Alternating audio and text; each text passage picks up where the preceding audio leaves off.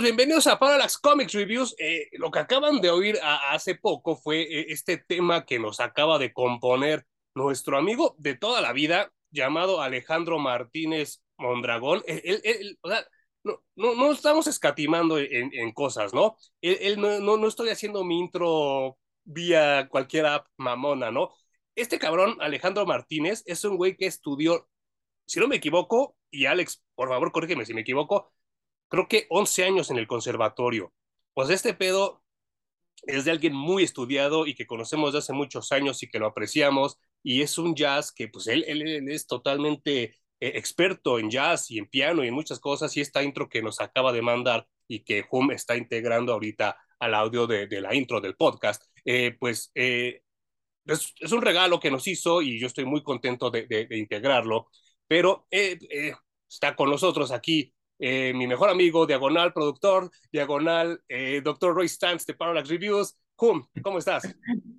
¿Qué onda? Bien, Manuel, estoy bien contento, güey. Ya tenía como tres semanas que no nos veíamos para esto. Sí, no, es que se juntaron varias cosas, pues Hum tiene sus actividades, eh, tiene cosas que hacer aparte de, de, del canal, y yo esta semana me enfermé culerísimo, culerísimo de, de, de influenza. O sea, tanto me protegí del COVID que el, el pinche gol me lo metió la influenza, pero ya ahorita ya mi voz está, está bien, ya puedo hablar bien, ya puedo hablar, que eso es lo preocupante de por lo que, lo que no podíamos grabar el podcast. Y pues eh, me, siento, me siento un poco mal.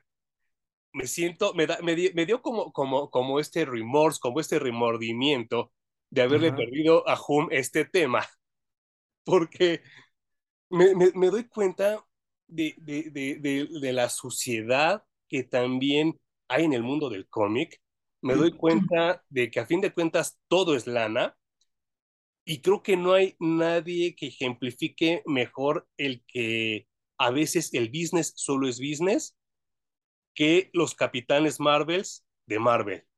¿Qué opinas tú de eso? Sí, sí, sí, perdón. Yo wow. sé que ahorita tú me vas a discutir algunas cosas, pero a mí me duele mucho darme cuenta que el Capitán Marvel de Marvel y todas sus líneas eh, transitorias solo están hechas para generar lana. No hay corazón, no hay nada en él. Tiene un poco de sentido. O sea, el personaje se llama Marvel no porque, digamos, esté en esa casa editorial, ¿no? Claro. Se, se inventaron que su nombre extraterrestre era Mar Bell. Ya, sí, John Bell. Ajá. Exacto eh, un poquito emulando a Cal El, ¿no? Pero este es Mar Marvel. No, no, lo había pensado, pero tienes toda la perra razón.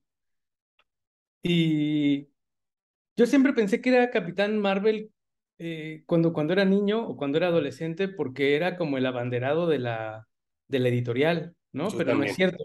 No, Totalmente equivocado. Eh, para mí siempre ha sido un personaje tercerón. Uh -huh. Nunca ha sido algo extremadamente importante. De hecho, me sorprendió mucho cuando le hicieron película para meterla en el universo cinemático de Marvel. Claro. Eh, no me sorprende nada la serie de televisión que hicieron acerca de... Nótese que estos son dos, pers dos personajes con el nombre Marvel completamente distintos. Sí, porque vamos a hablar de varios, ¿eh? Y a su vez distintas del Capitán Marvel. Sí. Eh, hasta donde tengo yo entendido, Juan, eh, durante los 70 cuando DC apabulla, hace pedazos legalmente a, a Wiz Comics y se queda con los derechos del Capitán Marvel original, Shazam, que ahora le dicen Shazam. Quiero ver un, un, un paréntesis rapidísimo, cierta que estoy diciendo Shazam y Capitán Marvel. ¿Qué te parece? ¿Fuiste a ver la de Elvis subtitulada o doblada? Subtitulada a mí me brincó bien cabrón cómo en inglés le dicen Captain Marvel y en los subtítulos decía Shazam Jr. o sea, no me fijé, no me fijé en eso. Me di cuenta y me di cuenta de dos cosas. Una, que, que el mundo ya está preparado para entender la diferencia. Y número dos, que qué cabrones son los abogados de Warner, ¿eh? Porque se evitaron un problema muy cabrón. Sí, Por... totalmente. Sí, Sí, qué chido, güey. Qué buena película y no, no cabe duda de que comiqueros de closet habemos en todo el mundo. Y ¿sabes qué, cabrón? ¿Qué, qué está, está, tan cabrón que, que para cuando Elvis ese, eh, fue famoso, 60s, 70s, sí era cool leer cómics, pero cuando Elvis era niño no era tan cool leer cómics. Entonces yo creo que él también sufrió mucho bullying por eso, ¿sabes? Y, y se nota que cuando él ya es grande, pues obviamente sus capas son totalmente reproducidos de Shazam. Cabrón, cabrón, pero qué bonito. Sí, qué bonito ver esos detalles, ¿no? Sí, sí, sí. Y bueno, cerrando ahí el paréntesis, en los 70s, digo, 60s tardíos, eh, pues le llega el chisme a Stan Lee y le dijeron, güey, DC Comics está a cinco minutos de sacar al Capitán Marvel de nuevo, va a ser parte del universo con Superman, ya no va a ser su enemigo, van a ser cuates, tenemos que hacer algo, güey, porque nosotros somos Marvel. Entonces el pinche Stan Lee, de, la, de así de la nada, el cabrón, a ver, así, me busco abajo del gorro. Ah, ¡pum! Aquí está la historia, cabrones. Hagan lo que quieran con ella. Entonces, pues él cuenta una historia que, que, que teniendo el cerebro prodigioso de Stan Lee, la de haber escrito que en cinco minutos. Seguramente. Y, y, y, te cuenta, como bien dice Home, no lo había pensado hasta que ahorita que lo dijo, pues una historia como de un Superman pero el Superman primario de, de, Jerry Siegel y Joe Schuster que lo mandan a conquistar la Tierra. Claro. Y entonces él es parte del Imperio Kree y entonces llega aquí y también como que muy a la usanza de lo que ya también tenía guardado Stanley para Silver Surfer, al llegar a la Tierra dice, no, es que está muy bonito, no voy a destruir esto y se hace bueno. Esto fue en los 60s, 70s. El Imperio Kree realmente es muy famoso durante esa época pero a Humi y a mí en los 80s, 90s nos tocó más las invasiones del Imperio Skrull. No sé si me equivoco en tu caso. Sí, totalmente. Por lo cual yo lo único que sabía del Imperio Kree era esto, el Capitán Marvel. Y de niño, muy niño, es más, voy a decir, en 1985 llega a mis manos este cómic maravilloso publicado en ese entonces por Editorial Novedades. Perdón, todavía tengo la voz medio malona. Y para los que nos están escuchando en Spotify, es un, uno, un especial del Hombre Araña, un anual donde prácticamente los que eran los big cons del universo Marvel se enfrentan a Thanos por de las primeras ocasiones, ¿no? Esto, esto ocasiona que yo conozca por primera vez a este Capitán Marvel y como dice Hum, visualmente es impactante, o sea, su uniforme rojo con amarillo, con azul oscuro, el cabello rubio, largo, ondulante, lo ves y dices, no mames, este voy a ser un chingón, al nivel de Thor, al nivel de Iron Man. Pasaron los años y nunca volví a leer nada de él hasta mi adolescencia. Yo no sabía qué se había publicado, yo no sabía qué había pasado con él, hasta que pues alguna vez en estas columnas que escribía este controversial personaje llamado J.G. Holguín en la era Marvel, platicaba que se acababa de publicar un cómic llamado La muerte del Capitán Marvel en Estados Unidos, que era, dicho sea de paso, la primera novela gráfica como tal, generada no solo por Marvel, sino en general en la vida. O sea, no existía el término de novela gráfica y es con esta que se da la inauguración. Pasan otros muchos años, lo consigo en inglés y no, no sé qué sentir en ese momento porque me, me, me duele leerlo, ¿no? O sea, es, es una lectura espesa, es una lectura triste, pero sobre todo en ese entonces yo nada más conocía al Capitán Marvel y a los Avengers y tan tan. Todos los demás que salen ahí yo no los conocía, pero no sé si tú ya lo habías leído antes de esta ocasión que lo leímos juntos. Yo no lo había leído, pero me parece una historia muy genérica. Ok. Es decir, la historia es de alguien que se muere por cáncer. Sí, sí, sí, sí, sí, claro. si cambias al personaje, o sea, si pones cualquier otro personaje del universo Marvel, la historia funciona exactamente igual. Ajá. No es algo que hayan escrito exclusivamente para este personaje del Capitán Marvel. No sé si ya le traían ganas de, de, matarlo o ya no vendían ni medio centavo o qué. Yo creo que las dos. ¿O qué rayos? Y seguramente alguien tenía ganas de sacar esta historia porque eh, sí está escrita como de cerca, sí se siente escrita por alguien que eh, vivió de cerca una situación similar. Sí, es cierto, ¿eh? Tampoco no la había está tan, tan hacia el chilazo, ¿no? Sí. Eh, creo que es tan real que a mí me sacó de la experiencia de los cómics. Más bien me conectó con, pues yo creo que con mis propias experiencias de la muerte y de la pérdida de seres queridos y de... Sí. Entonces, desde allí creo que a mí la historia no me funcionó. Eh, al menos no como una historia de superhéroes. Me parece que, que está fuera de ese universo. Y ¿sabes qué es lo más cabrón? Que bueno, esto no, no, lo había compartido yo con, con, con, mi, con mi audiencia, con mi público de Parallax Reviews y, y tampoco con el podcast de Parallax Comics Reviews, pero eh, este año yo me estuve haciendo como unos estudios y resulta que me encontré, o sea, eran, eran estudios porque yo sentía como dolores en el área genital de los testículos, ¿no? Y de repente un doctor me dijo, güey, tenemos que seguirte haciendo estudios porque esto puede derivar en un cáncer en el momento que me dijeron eso, dije, chingue su madre, ¿no? O sea, yo, yo, de momento no sabes ni qué pedo, ¿no? Cuando te dicen eso. En el momento que le dicen eso al Capitán Marvel, pero, él ya se lo aseguran. Dicen, güey, tú, tú sí ya tienes cáncer, güey, te la pelaste. Y el güey empieza a hacer como una recapitulación y dice, sí, es que me peleé con un cabrón que soltó un gas, ese pinche gas me ha de haber intoxicado, sí, ya valió madre, ¿no?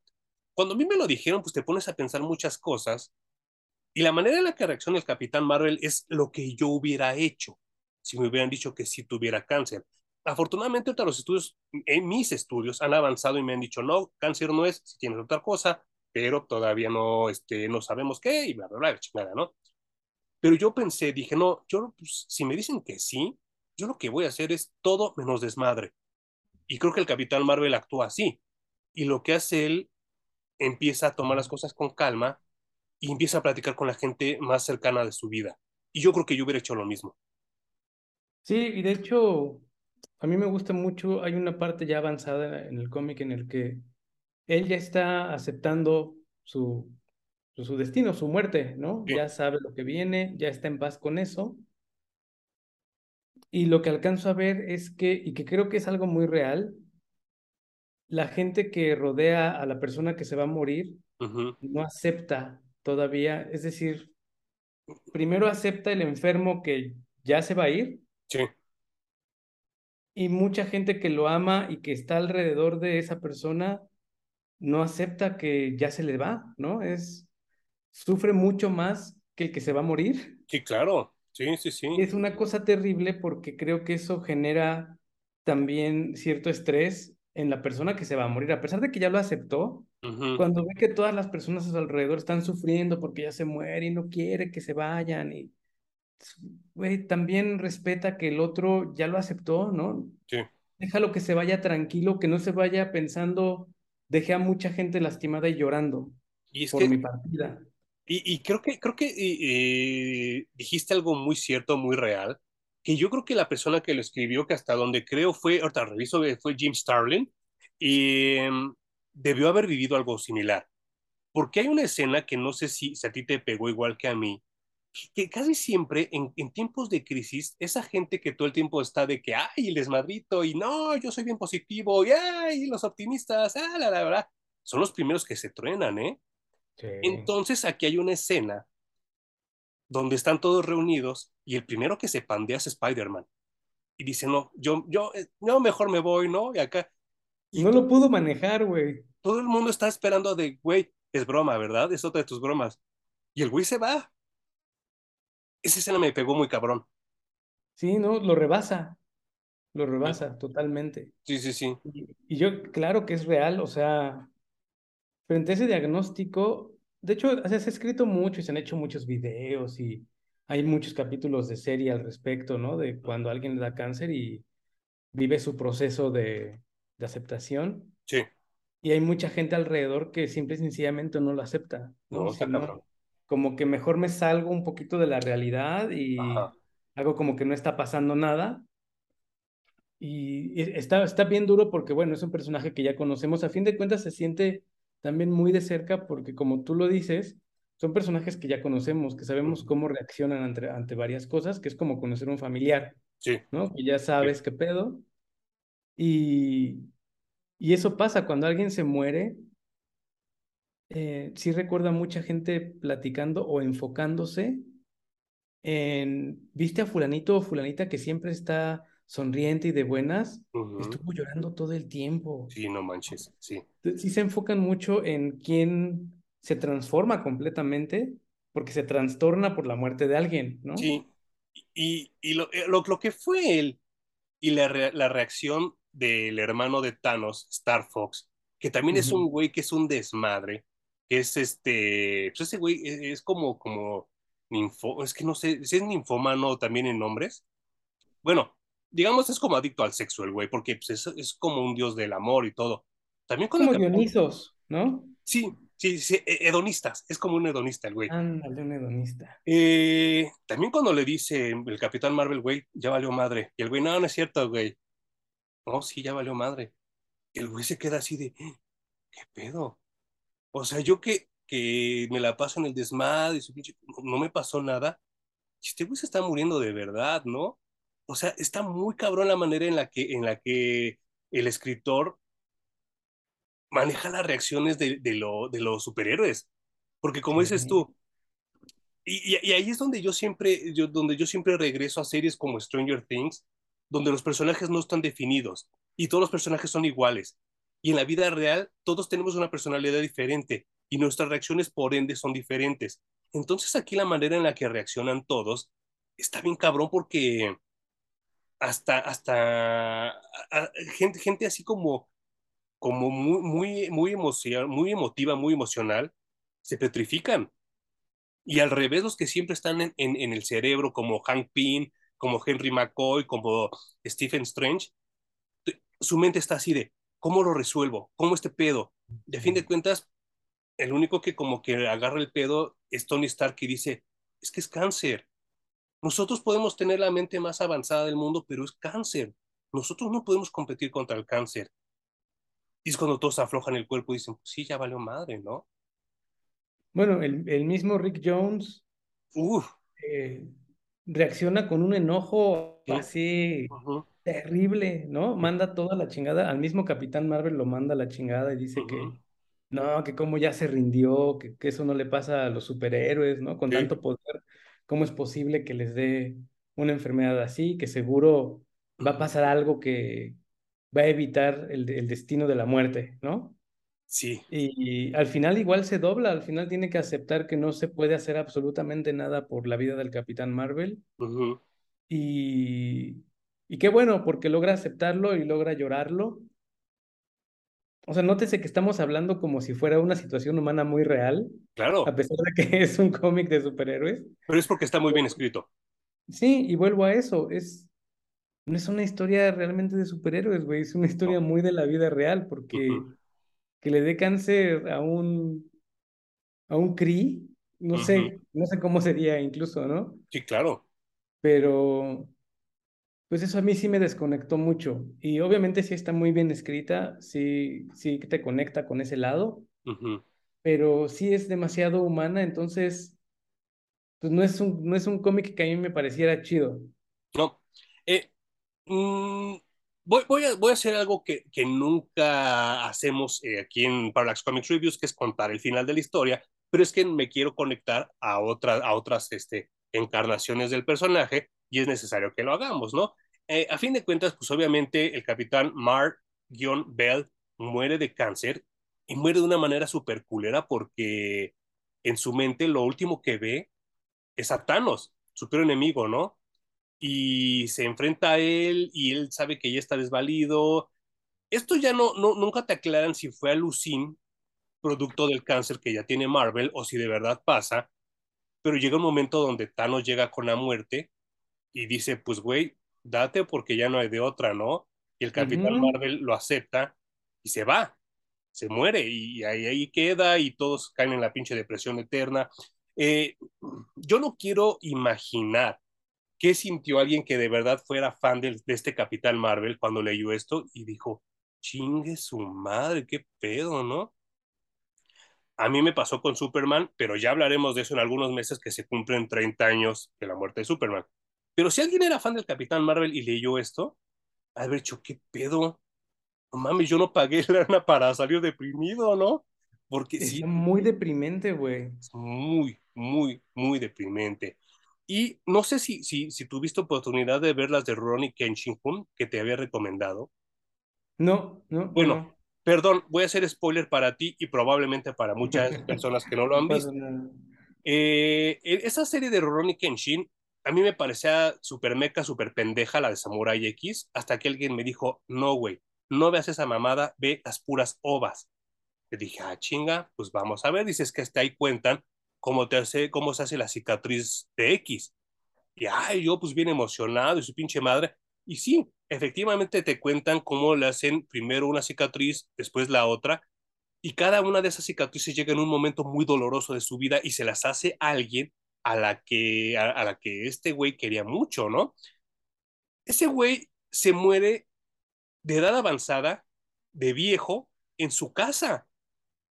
Y entonces está bien cabrón porque me dijo el, la persona que me la recomendó, que es este Alexis, él, él, no creo que nos vea, si nos ve, qué milagro, qué chingón, porque él vive en Ecuador, eh, y me dijo, es que yo no, mi cabeza no pudo procesar como un guerrero samurái, que toda su vida vivió peleando, vivió aprendiendo artes marciales, vivió esforzándose por, por pelear, se muere en la cama como cualquier enfermo. Dice, eso está bien culero, porque como un guerrero no se muere en batalla, ¿cómo se muere en una cama? Cuando yo releí el Capitán Marvel, la muerte, pensé lo mismo, que como un guerrero, Kree, se muere en la cama por un cáncer, ¿no? Para mí se me hizo muy doloroso, no sé cómo lo pienses tú.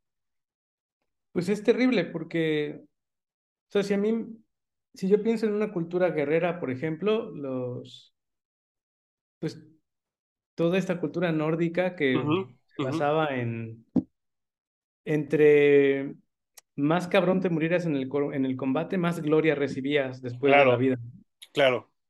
Entonces, bajo esas culturas, yo creo que era una de las peores muertes. Uh -huh. Morir en cama Sí. Era como, no le tocó derecho a nada, pobre güey. Uh -uh, uh sí, es, un, es, una muerte bastante culera y no sé, ahora que lo vuelvo a leer ya, ya de adulto, ya de, de, de, de cuarentón, siento que es una muy buena lectura. Como dice Hum, no es para nada un cómic de superhéroes. Yo no sé, fue, fue creo que en ese momento Stan Lee era editor de Marvel. Creo que sí fue un, un movimiento muy, muy cojonudo y sacar una historia así. Y mucho antes que Dark Knight Returns, mucho antes que todas esas series depresivas que sacó DC y que, y que según cambiaron la, la pauta, mucho antes que Batman Year One. Y entonces eh, le, le, empiezas a dar algo que se conoce como el patos y el etos en, en Grecia, ¿no? Y entonces te siembran en la mente el que pues toda la gente que vive a tu alrededor incluyéndote a ti, nos vamos a morir. Fue lo primero que yo pensé cuando lo leí así de chavo. Y ahora que lo leo de adulto, donde ya me han tocado más muertes y más muertes cercanas, muy cercanas, dices, no mames, es que este, este pedo, diré a la gente ahora, pues no está para chavos, ¿no? Está muy, está, es, es muy difícil de digerir. Uh -huh. Incluso ya como adulto, ¿no? También el tema de la muerte siempre es pesado complicado. Uh -huh. Creo que eh, solo para gente, no sé cómo llamarle, si muy avanzada en el camino, muy iluminada o muy... Pues, pues dirían, dirían, las nuevas tendencias, resiliente. No, ni eso, o sea, no es que, no es que, te, no es que resistas la muerte, Ajá. siento que la entiendes en otro nivel. ¿Como Zen? Ajá, como par entenderla como parte de la vida, güey. O sea, no hay vida si no hay muerte, ¿no? Sí, sí, sí, sí. sí. O sea, creo que hemos, hemos caído en un error de poner demasiado en alto la vida uh -huh. y entonces demonizamos o satan satanizamos la muerte y le entendemos como algo terrible y algo muy malo, lo peor que te puede pasar. Y, ya aunque... no estoy tan convencido de ello, ¿no? Y, y, estoy seguro que hay gente que desde allí la entiende mejor. Sí, claro. Y entonces la vive como parte de un ciclo que se tiene que cumplir, güey. Entonces, sí extrañas a una persona, pero entiendes que se tenía que ir, todos tenemos un tiempo limitado aquí. Y aunque está este mito, porque de verdad es un mito, de que los mexicanos nos burlamos de la muerte, no es verdad, ¿eh? No es verdad. O sea, llegó una época de mi vida como hace 10 años, donde estaba también anexada la muerte de mi papá, donde yo le llamé la ola de la muerte, porque de verdad, aparte del velorio de mi propio papá, tuve que ir a otros ocho. O sea, fueron nueve velorios continuos en menos de ocho meses. Y entonces me di cuenta que en ninguno de esos nueve velorios había gente riéndose. O sea que es mentira eso de que los mexicanos nos reímos de la muerte, ¿no? A todos nos pega de una manera muy cabrona, pero como dice Fum, no, no, nadie nos enseña, ¿no? Y pues eh, alguien se da cuenta de que pues sí está muy pasado de lanza el terminar con un personaje así, pero no se quieren contradecir y no lo regresan a la vida como ahora se acostumbra, pero crean como sus spin-offs, crean, crean como sus, sus variantes y a la primera que le toca es a una chava que conoce el Capitán Marvel en su historia original, la inventada por Stan Lee, llamada Carol Danvers. Y pues resulta que pues de alguna extraña manera que pues se ha, ha sido recontada en varias ocasiones, pues aquí Carol Danvers obtiene los poderes del Capitán Marvel y se vuelve Miss Marvel. La primera, bueno, no es cierto, la segunda Miss Marvel, porque la original era Jean Grey, ¿no? Ajá, sí. bueno, era Marvel Girl. Marvel Girl, tienes toda la razón, sí. Eh, y entonces esta Miss Marvel eh, es, es, humana y como dijo Home, pues no es tan fácil eh, relacionarte con un Kree. Entonces ella, ella ya siendo humana, pues obviamente tienes un poco más de, de, de interacción con ella, ¿no? Te identificas un poco más con ella. Eh, en ese entonces estaba muy, muy en boga Farrah Fawcett y Carol Danvers es totalmente Farrah Fawcett, ¿no? En su primer este, iteración. Qué bonita Farrah Fawcett, güey. Qué guapa era, ¿eh? Lo que andaba con sí. Eh, yo creo que casi todos los cómics, los personajes en los cómics, el dibujante tuvo como inspiración alguna figura claro. Desde el entretenimiento, ¿no? Ya habíamos hablado incluso de, de Constantine que está inspirado en Sting. Sí, no, tú me lo hiciste saber, yo no sabía de eso. Y seguramente así es siempre, güey, siempre. Sí, sí, sí, sí. Bueno, hasta Alex Ross ya ves que utiliza a sus amigos para pintar. Esa parte me parece buena, la que me parece bastante tenebrosa es que siempre agarra a su mamá, ¿no? sí, sí, se me hace así medio creepy, ¿no? Pero bueno. Eh, esta, esta segunda encarnación de, las, de los poderes Kree en Marvel, la Miss Marvel, perdón, es que estoy tratando de buscar alguna imagen que yo tenga por aquí, pero no. Eh, igual que los setentas, es como, como muy, igual, igual que Farrah Fawcett, es muy sexy, es como muy, muy sensual. Entonces ella sale simplemente con el mismo uniforme del Capitán Marvel, pero en mujer. Pero a diferencia de traer cubierto todo, todo el interior, digo, más bien eh, sus piernas, trae un shortcito y unas botas y una como faja que se pone en la cintura, lo cual, en mi opinión, en mi opinión, no sé si Jun piensa igual, se ve mucho mejor en mujer que en hombre. Ah, totalmente, güey, ¿cómo no? sí, sí. Entonces, eh, la Capitana Marvel así inherentemente se convierte en uno de los personajes más sexys, no solo de Marvel, sino de el género de superhéroes en general, eh, ese, ese, ese uniforme con los shorts, no mames, cómo, cómo se me hace sexy y se me hace así bonito. Después tuvo otros así, este, que fueron variando con los... ¿Mande, mande? Todavía más reveladores. Sí, no, más reveladores y, pues ella seguía cambiando de look porque pues acaba en los setentas, eh, Farrah Fawcett ya no está tan de moda y le cambian así los looks hay uno que de verdad no me gusta nada, que es cuando empieza a juntarse con los X-Men y se vuelve binary, que es ah, como energía. horrible. Es muy parecido a. ¿Te acuerdas que Galactus cambió de Heraldo, dejó a Silver Surfer y agarró a una novia de Johnny Storm? Johnny, ¿no? Ajá. Frankie Ray, ¿no? Se parece mucho a, la versión de Frankie Ray siendo Heraldo, Heraldo de Galactus. Ese es el único traje así culero que le conozco a Carol, a Carol Danvers, pero todos los que le dibujan están poca madre. Eh, no sé qué sucede. Aquí sí estoy un poco perdido y si Hum sabe qué sucedió, pues le agradecería mucho que me, que me contara. Pero eh, algo sucede también durante los 70 tardíos y pues Carol, Carol Danvers como que pasa de moda y nos, eh, nos regalan en una aventura también de Spider-Man a una tercera capitana Marvel, o bueno, la segunda capitana Marvel, pero la tercera persona llamada Marvel con poderes de los Kree en esta portada. Perdona a la gente que nos está oyendo, eh, no tengo cómo es el número de inglés, pero es la primera aparición de la segunda capitana Marvel llamada Mónica Rambeau. No se ve nada. Yo cuando vi la portada no, no me imaginaba qué era, pero a las pocas páginas cuando estás este, leyendo el cómic, pues aparece esta capitana Marvel. Aquí la estoy mostrando. Si ustedes eh, nos están oyendo, nada más busquen Captain Marvel, Mónica Rambeau. Y Hum, no sé qué opinas tú, pero también Mónica Rambeau está también siempre en mi top 10 de las mujeres más sexys de Marvel y de los superhéroes, ¿eh? Sí, fíjate, yo estaba muy emocionado cuando la vi en la serie de WandaVision. Sí. Pero creo que ya abandonaron esa idea y ya no van a sacar nada con esa morra, ¿no? Según yo sí, pero ahorita lo vamos a comentar. Qué chido. Yo la verdad nunca le, le vi el sentido a que se llamara Captain Marvel. Me hacía mucho más sentido cuando la llamaran, la llamaban Fotón. Ajá. O Pulsar, ¿no? ajá. Porque por la naturaleza de sus poderes. Sí, claro. Sí, sí, sí, sí, Hace mucho más sentido. Pero no, no sé, luego son estas decisiones editoriales que resultan un misterio y que a lo mejor solo por mantener vivo el nombre de Captain Marvel se lo tenían que adjudicar a alguien, ¿no? Y se lo adjudicaron a, a este personaje.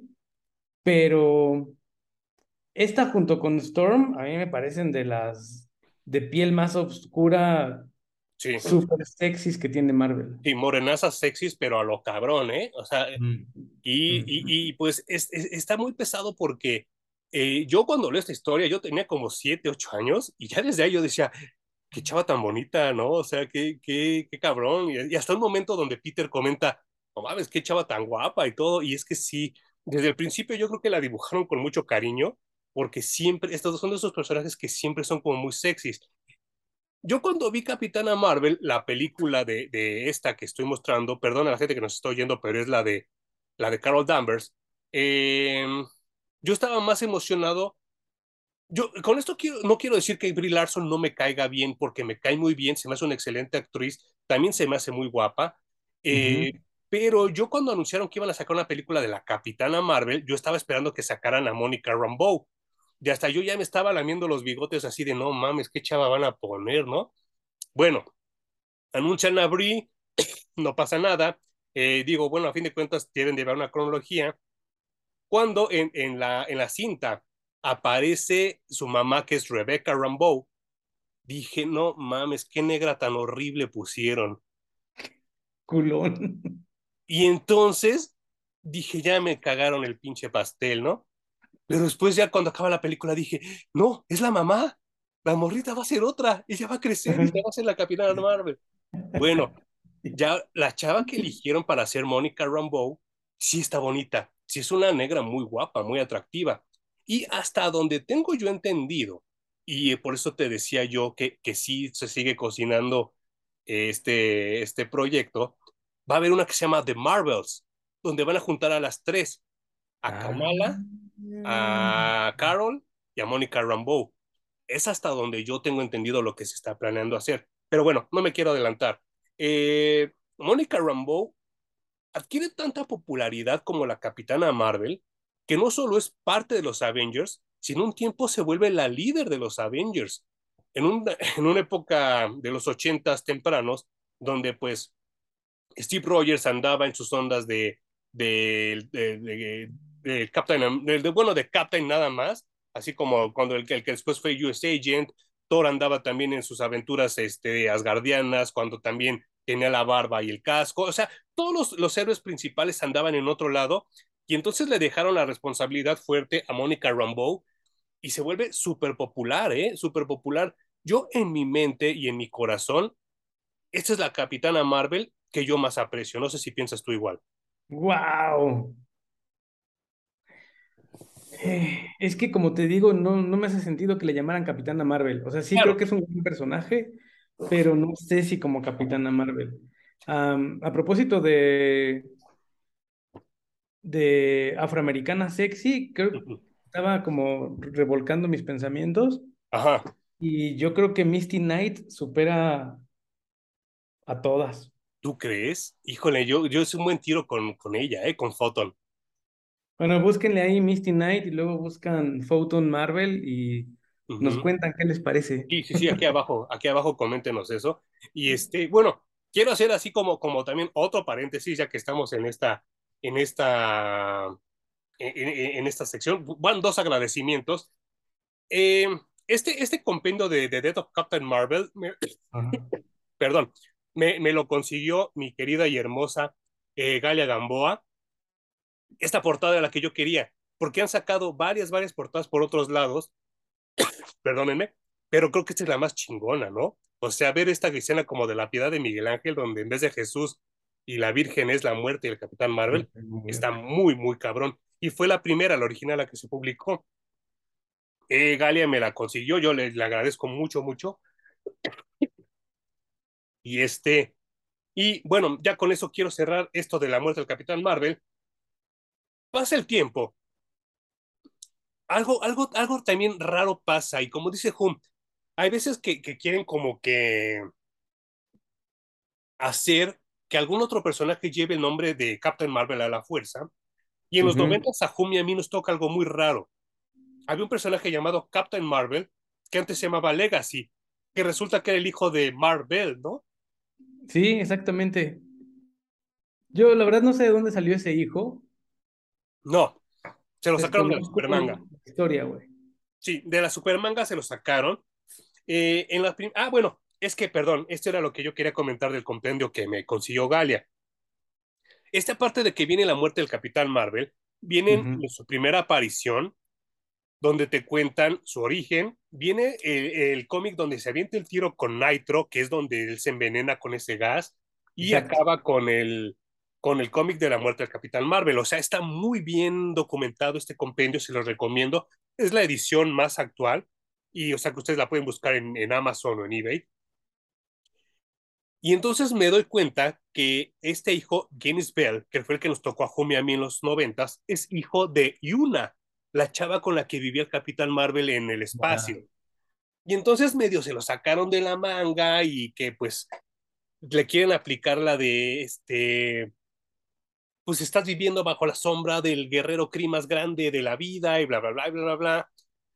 Y le quieren regresar a Rick Jones y entonces todo se sentía muy artificial. No sé si opinas tú lo mismo. Sí, sí, no. O sea, como dices, sacado de la manga, hecho un poquito al vapor. Eh, Genis Bell se llamaba, ¿no? Ajá, ajá. Y, es que, no, leí demasiado de este personaje, ¿eh? Yo tampoco. Me parece que tiene mucho paralelismo con Captain Universe. Ajá. Al menos visualmente. Sí, sí, sí, sí. Y sabes qué, lo, lo que no me gustaba nada, nada, nada, es que también lo sacan porque justo ese año, otra vez DC regresa a Shazam a la continuidad con Jerry Ordway. Y entonces es otra vez el tiro de sacar un personaje al vapor nada más por sacar lana. Y eso está bien culero. Se me hace bien barato de Marvel que ya dos veces hayan hecho eso y esas dos veces se les apestó bien culero, porque sí, el personaje no tiene ninguna personalidad. Yo, a, a, a, a pesar o amén de lo que tú opines ahorita, este, yo siento que le querían dar este feeling de cuando Wally West tenía encima de los hombros a Barry Allen. Barry Allen. Y decían, no, es que tú tienes que cubrir los zapatos de Barry y tienes que agarrar y fuerzas y la chingada y su legado y bla, bla, bla, bla, bla, bla pero es la misma historia que le he escuchado a mis amigos decir, es que mi papá quería que fuera abogado, mi papá quería que fuera doctor y yo no quise, pero era el legado de mi familia. Sí. y, es, y, leer eso, a mí, a mí me daba mucha hueva. Creo, y estaba tratando de buscar ahorita, tengo como cuatro cómics de, de este personaje, a ver si ahorita en un corte los encuentro, no tengo muchos, y los que tengo los tengo más por razones sentimentales, pero en sí no es un Capitán Marvel bueno. lo intentaron meter en Avengers, no pega, lo meten en una miniserie llamada Avengers Forever, que la serie es muy buena, pero lo, met lo metieron más por hacer algo como eso así este, de realidades alternas. Pero realmente Genis Bell nunca hace clic ni con el público, ni con las ventas, ni con los fans del Capitán Marvel.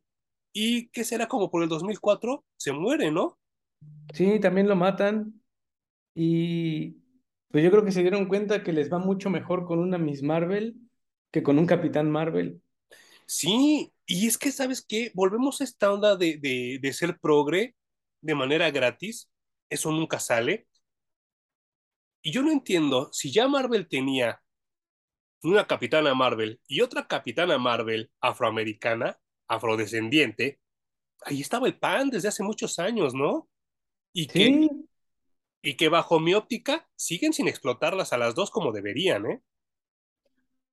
no, eh, creo que Estados Unidos ha hecho un muy mal trabajo con esto de la inclusión. Ellos mismos se compran una historia que, que no es y que simplemente escribe una buena historia en el que el personaje principal es una mujer. No, no hay más ciencia detrás de ello, güey. No hay que meterlo ni de manera forzada. La historia no es que el personaje sea mujer, o la historia no es que el personaje sea gay, o la historia no es que el personaje sea negro. Eh, creo que eso también deberíamos de superarlo. Entonces, escríbete solo una buena historia en donde está Miss Marvel. Tristemente no pasó en la en el universo cinemático nos dieron una película muy mal escrita. Muy chafa, muy Eh, chafa. creo que ese fue el primero de los productos de Marvel Studios En el que se notó que hagámoslo por dinero y no importa la calidad que salga, hagámoslo rápido para, porque tenemos que aprovechar ahorita la subida del roller coaster, porque si no se nos va y la gente ya no ve nuestras películas, ¿no? Sí, totalmente de acuerdo. Y el personaje ha sufrido de eso todo el tiempo en ese universo cinematográfico de Marvel. Lo ve- ves, ves al personaje de Miss Marvel en las dos de Infinity War y ¿cómo se llamó la otra?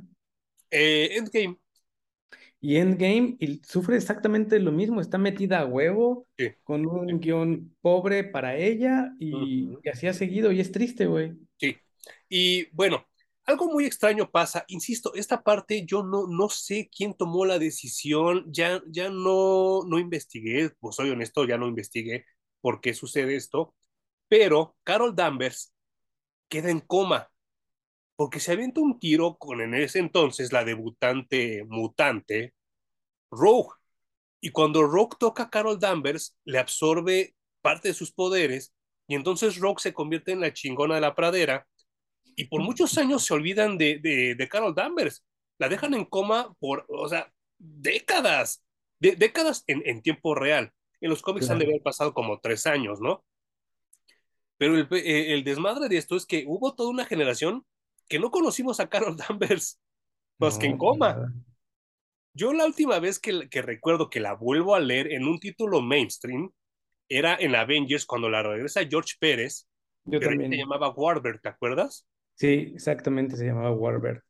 Y Y, y obviamente después cuando la regresan con el, básicamente es el traje de baño de una pieza negro, uh -huh, ¿no? Con la, con el trueno en, en el pecho sí. y una, no sé cómo llamarle, un- una bufanda roja amarrada en la cintura, güey. Ajá, ajá, ajá. También súper sexy ese traje, ¿eh? Sí, Y, pero creo que, digo, y con toda la grandeza que tiene George Pérez y Kurt Busiek en ese run particular de Avengers, me, me duele mucho que regresen a Carol Danvers como una alcohólica.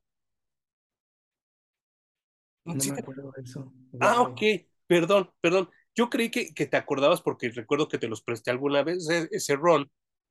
Y entonces empieza a volverse por ocho a la Carol Danvers y llega Tony Stark y llega de no, yo sé lo que estás pasando, yo ya lo viví, bla, bla, bla, bla, bla, bla, bla, bla, bla.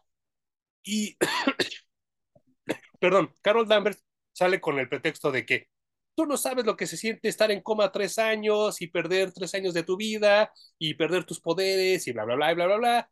Se terminan reventando un tiro y no pasa nada después, ¿no? Eso fue como el, el, remojón que yo tuve de Carol Danvers en mi adolescencia y fue así de, ay, oh, no, qué feo. O sea, tanto me habían platicado este personaje para que lo utilizaran así. Fue muy triste. Pero afortunadamente, llegando los 2000, que son de las pocas cosas rescatables, alguien dice, no, no mames, hay que, que, a la verga Worded, a la verga Binary, a la verga todas esas cosas que hicimos con Carol Danvers, hay que regresarla a lo que es, que es la Capitana Marvel, ¿no? Y entonces la regresan con bobo y platillo, y yo creo que le va bastante bien, ¿no, Sí, le va muy bien, y la cambian al menos eh, constantemente de look. Sí, no, O sea, ha tenido, como tú ya dijiste, distintos disfraces. El cabello también se lo han cambiado constantemente, casi que con cada encarnación entre Miss Marvel y Capitana Marvel. Pero ahí no sé, ¿tú qué prefieres? El cabello corto se le ve muy bien, pero siempre que lo trae largo y suelto se ve fenomenal. Yo también, yo también. E, e, ese, ese, ese look del cabello largo y suelto. Es más, en Avengers Endgame, cuando Brie Larson sale con el cabello largo, se ve guapísima. Y nada más se lo corta y es así de, oh, shit. sí. ¿Qué sucedió? Estoy de acuerdo. Ah, bueno, hablando de, de, de, lo sexy del Capitán Marvel y de las morenas así como morenas sensualonas, morenas guapas, este, yo como que siempre me imaginaba que, que, que Beyoncé pudo haber sido una buena Mónica Rambeau en ese entonces. Ahorita pues ya está grande, ¿no? Pero dije, no, a Beyoncé le quedaría muy bien ese look, ¿no? Pero bueno, ya, no, ya, ya, nos, ya pues el tiempo pasó y va a ser otra actriz.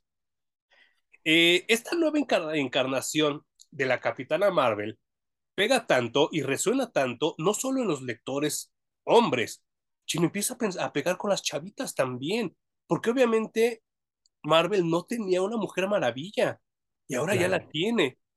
Y entonces es un mega madrazo. Y en ventas, empiezan a subir las ventas muy cabrón de Carol Danvers, Capitana Marvel. Eh, empiezo a ver yo cosplays en la calle, empiezo a ver mercancía. Obviamente la película era una respuesta obvia. Lamentablemente fue malísima, fue pésima, pero provoca que hace 10 años eh, surja una una miniserie en esta imprint nueva que se llamaba All New, All Different Marvel, donde hace su debut, eh, pues un chingo de personajes inclusivos, como eh, Miles Morales ya era parte del universo 616, había el Capitán América Negro, estaba Thor Mujer, estaba mm, eh, un Vision que era como una mezcla de un chingo de razas, y entre esos llega una Miss Marvel árabe. Todos nos lo aventaron así de madrazo ese año, ¿eh? Todo lo que les estoy diciendo llegó el mismo año. Algunos pegaron, algunos no, pero los que pegaron, pegaron a lo cabrón, como Miles, como Thor Mujer, como Sam Wilson. Pero Miss Marvel fue el suceso. Todos decían que era el mejor perro cómic de esa línea, que Kamala Khan era lo que iba a cambiar la, a la cara de Marvel por mucho tiempo, que Kamala Khan era ese personaje que Marvel necesitaba para cambiar. Yo lo leí y no me pareció. No sé qué opinas tú, Juan. Pues a mí me gustó. Eh, nunca había, me había topado con un personaje pakistaní, o sea, ¿qué pedo, no? Sí. Que creo que es el primer botch. ¿Cómo? Creo que es el primer botch de ese personaje, ¿eh? el haberlo hecho pakistaní, pero bueno, ahorita explicaré mis razones. Eh, obviamente es la historia de una adolescente pakistaní viviendo en una sociedad estadounidense, ¿no? Con una familia que busca eh, continuar con las tradiciones que tenían en su país, a pesar de que emigraron y, están insertos en una sociedad que es completamente distinta a la suya. Eh, me gusta porque es algo con lo que yo no había tenido contacto nunca. Es una cultura que fue satanizada por mucho tiempo por Estados Unidos. Uh, uh, uh. La, van, la van aceptando, digamos que a recientes años. pero les sigue costando mucho trabajo. Entonces, por ese lado se me hizo pues bastante valiente por, por el lado de Marvel decir, vamos a publicar esto. Sí. Y me gusta porque la historia principal no es solo que la morrita es pakistaní, ¿no? Es una historia básicamente de adolescentes, porque la morrita va a la escuela, tiene novios, eh, tiene eh, las preocupaciones de si es popular, si no es popular, es fan de los Avengers y de la Capitana Marvel en específico. O sea, por ese lado a mí me, me gustó mucho. Pues mira, eh, perdón, esto es mi opinión. Hum no tiene nada que ver con lo que voy a decir y le ofrezco disculpas a él, le ofrezco disculpas al público. Pero es mi podcast, es mi programa, es mi canal. Voy a decir lo que a mí se me la gana, ¿no? Sobre todo porque me vale madre, ¿no? Eh, yo sé que ni nos oyen. Pero bueno, si hay una cultura, una gente, una raza que me caga la madre, que no soporto, que si los veo en la calle me cruzo, son los pinches árabes. No los soporto, no los tolero, su religión se me hace una mierda, el Islam es una basura, eh, todo ese tipo de cuestiones que tengan que ver con coartarle la libertad a las mujeres, a los niños y a la gente por como piensa, es una, es una basura de religión. El Islam es una mierda. Toda esa gente que lo practica es igual de mierda que su religión. No puede ser que en el 2022 todavía las mujeres les obliguen a cubrirse la cara para salir a la calle. No es posible que en el 2022 te obliguen tu religión a asistir a tu misa y que a las mujeres las encarcelen en la misma misa para no mezclarse con los hombres. No es posible que tu religión te prohíba disfrutar del sexo, o sea, y así me puedo seguir toda la perra tarde con cuestiones que el Islam sigue ejerciendo en el 2022 y eso para mí no es libertad y para mí eso es una mamada y una mierda de religión. Esa es mi opinión. Por eso creo que toda la gente que practica el Islam es una basura. Y a mí por eso me dio tanto asco leer Miss Marvel, porque ellos estaban intentando venderle las ideas, las conjeturas, el modo de vida de la gente árabe, pakistaní e islámica, y creo que lo único que hicieron fue empobrecerla más. Y lo peor de todo es que se refleja en la serie, porque en la serie todo el tiempo te están hablando de la cultura del Islam y bla, bla, bla, quedan peor, quedan súper embarrados. Y entonces los personajes, lejos de aportarle al Islam, lo hunden más. Yo creo que, al menos bajo mi óptica, llegó un momento en el que eh, la gente imaginaba que esta religión del Islam se trataba de abrocharte unas bombas a la cintura y hacer explotar algo.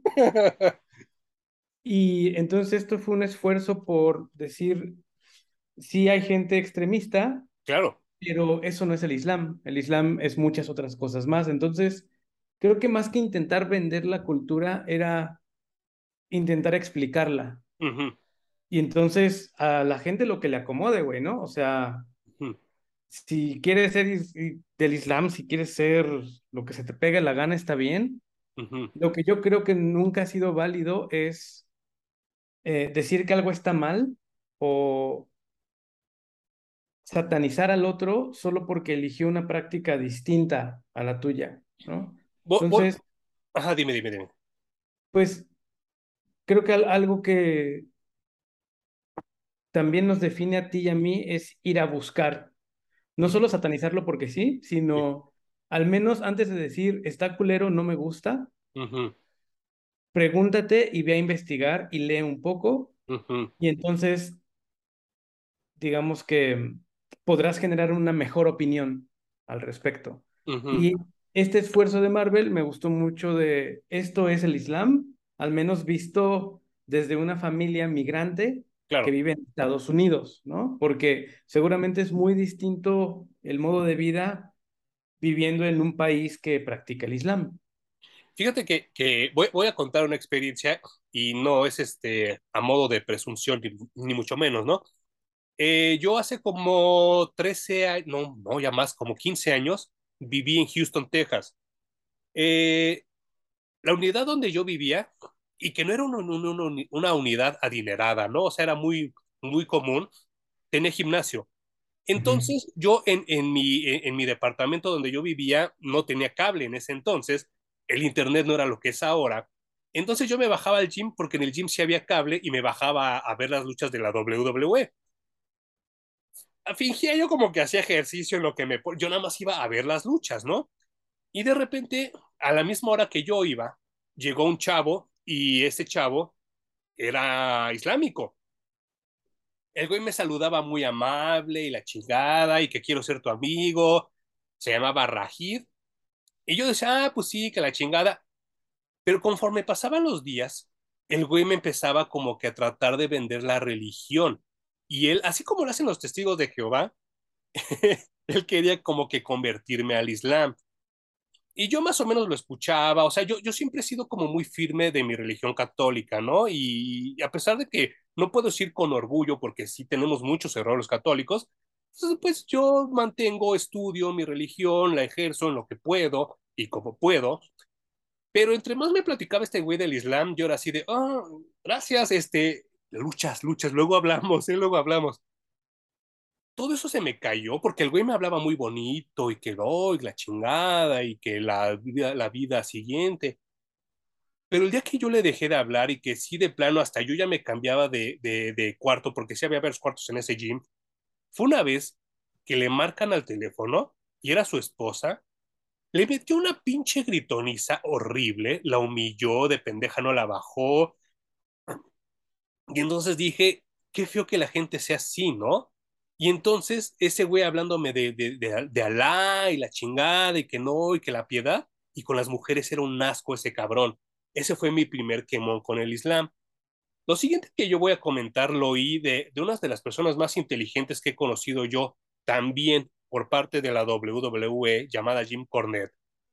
Y él hace poco estaba comentando con esta onda de los atentados eh, islámicos también. Y creo que ha, dicho la frase más sabia que he oído en respecto a eso en toda mi vida.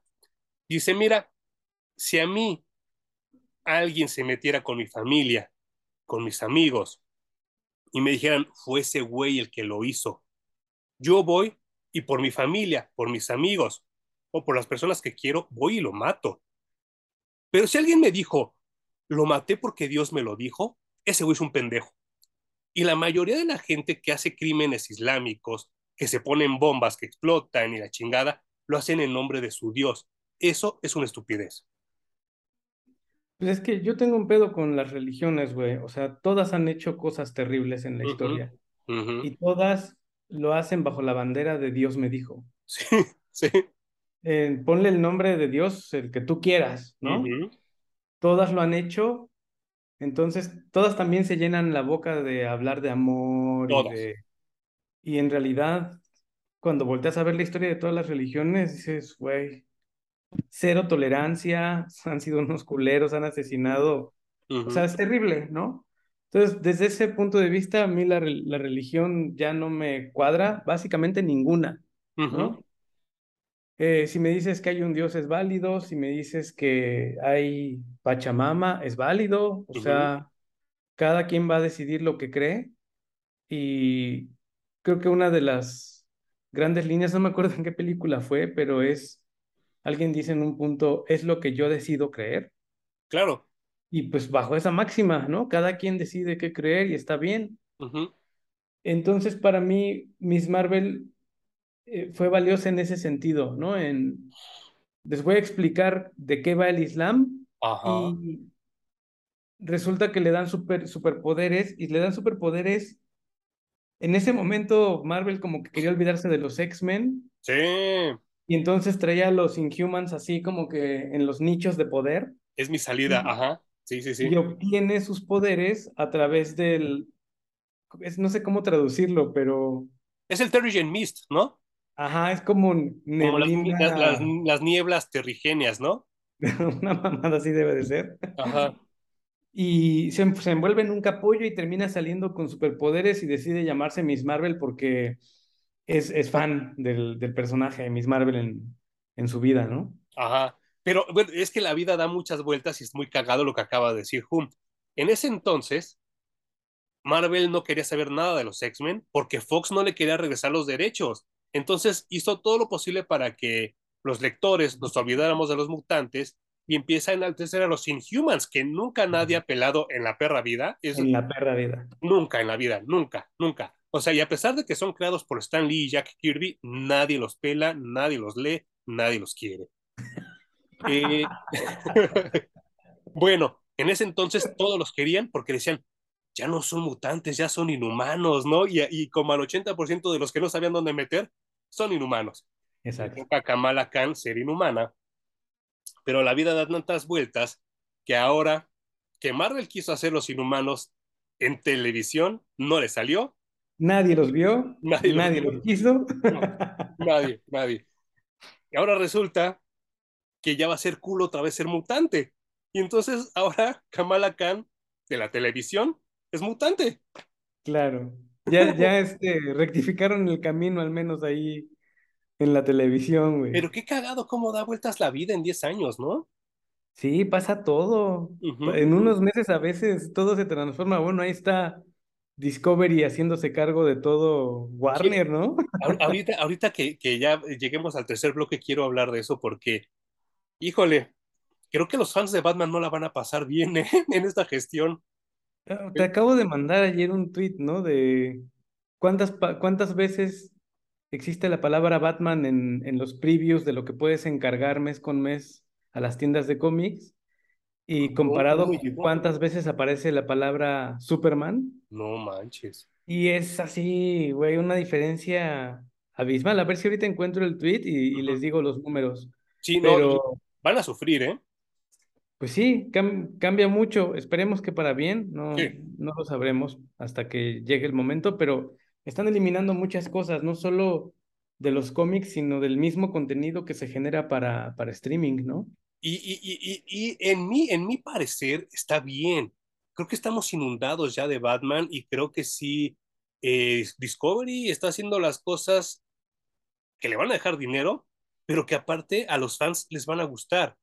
Y cancelaron como por lo menos 10 proyectos de pendejadas, que los únicos que se están quejando son los pendejos. O sea, yo no puedo creer que haya gente quejándose porque cancelaron una película de los gemelos fantásticos. De verdad. No, no, no, no encuentro la lógica, no encuentro qué le aportaría al cine, ni a los superhéroes, ni a la cultura pop, una película de los, de los gemelos fantásticos, por ejemplo, ¿no? Y, así, ahorita, ahorita yo creo que es que ya estamos muy cerca del corte y, vamos a, retomar ese tema. Pero eh, la vida dio tantas vueltas que Miss Marvel, Kamala Khan, vendió cabroncísimo en su primera temporada y ahora le sacaron una serie de televisión. Una serie de televisión que a mí nunca me emocionó porque insisto que, que los islámicos a mí me vienen súper guangos. Eh, el personaje nunca me cayó bien y cuando lo anunciaron fue así de me, pero empieza a llamarme atención porque empiezo a ver los tweets las redes sociales donde se le están acabando a lo cabrón. Yo no tenía planeado verla, ¿eh? Fue hasta que, hasta que y yo convergimos en este tema y dijimos, va, pues vamos a hablar de él. La vi y de verdad, ustedes pueden notar cuando empiezo a hablar de esta serie, cómo me empiezan a salir canas y se empieza a ir Emanuel y empieza a llegar Parallax. Porque las primeras señales que tiene Parallax cuando llega alguien me sale canas. Y miren, yo estoy así, miren, porque ya me, me hierve la sangre de hablar de esta serie. Creo que es de los peores proyectos que pudo haber hecho no solo Marvel, sino Disney, sino la televisión moderna. Creo que es un robo en despoblado.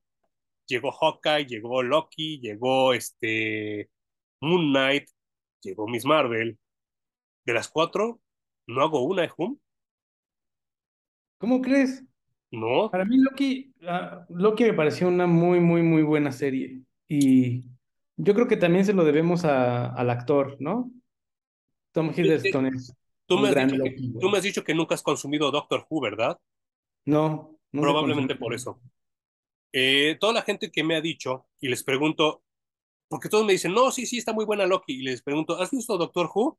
Todos me han respondido que no, la gente que conoce Doctor Who ha llegado y me dijo, Loki se robó Doctor Who, ¿verdad? yo, sí, básicamente.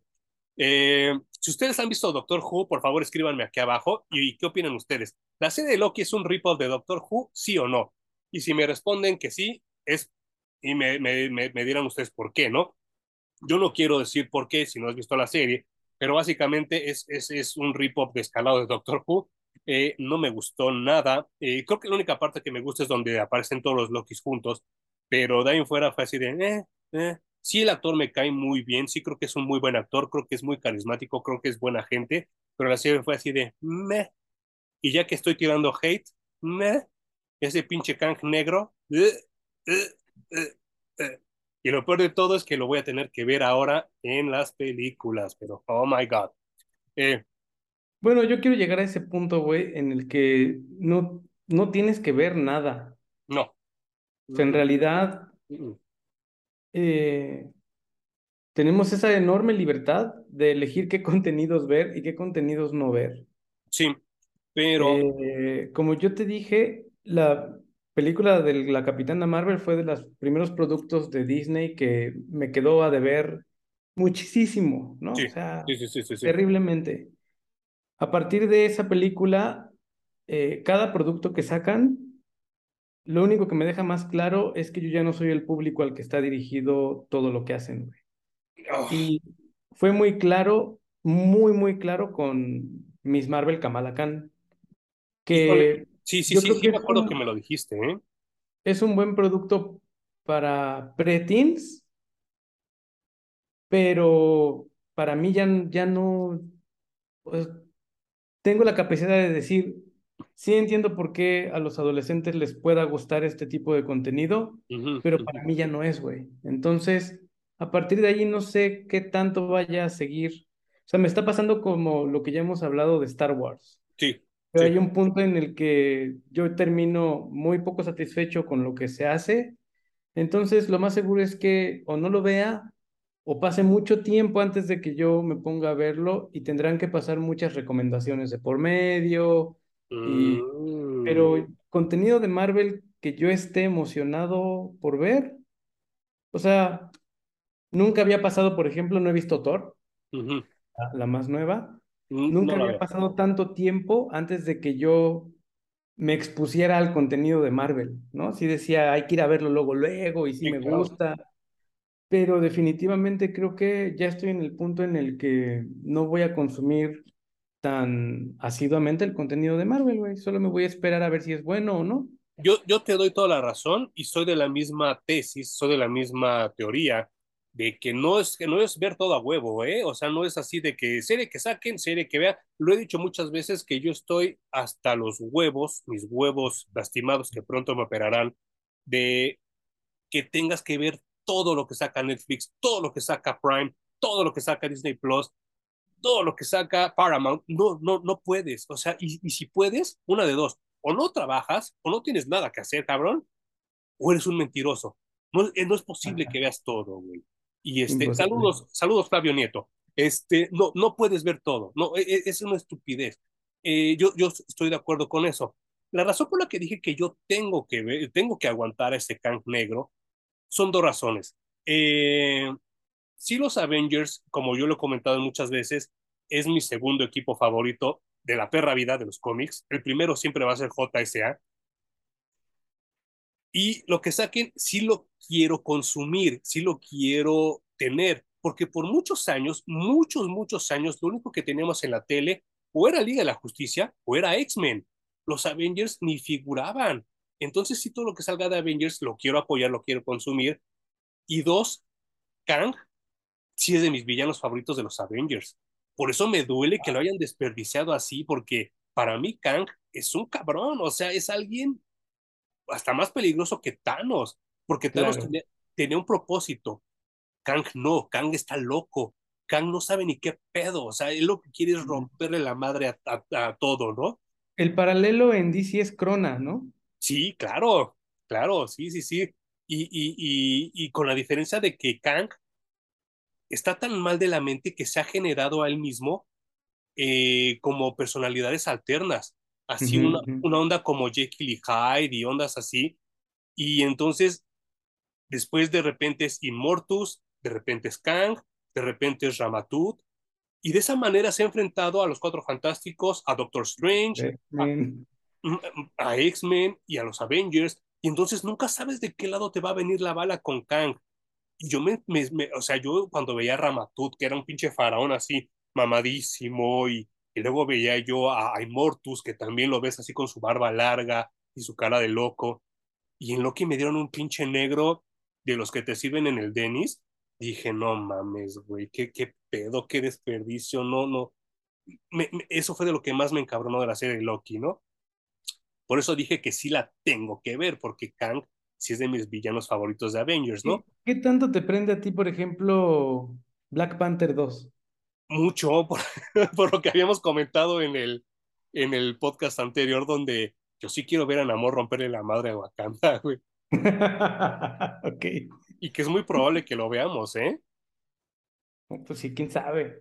¿Quién yo, sabe? Como, yo como estoy viendo las cosas, creo que sí quieren ya desbaratar Wakanda, porque nadie les va a sostener esa franquicia. Ya Boswick ya se murió.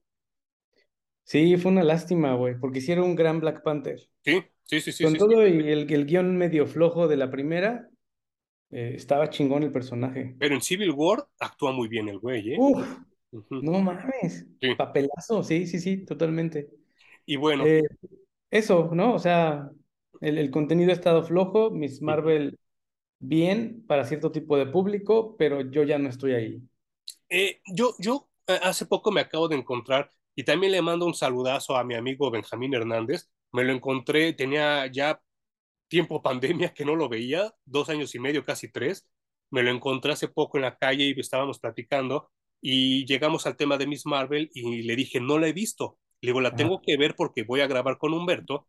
Y le digo, creo que él me dijo que es como para preteens, como para tweeners, como para preadolescentes. Y él me respondió, sí, pero para preadolescentes pendejos. O sea, como que me dijo... ¿No te parece que ese sencillo Disney?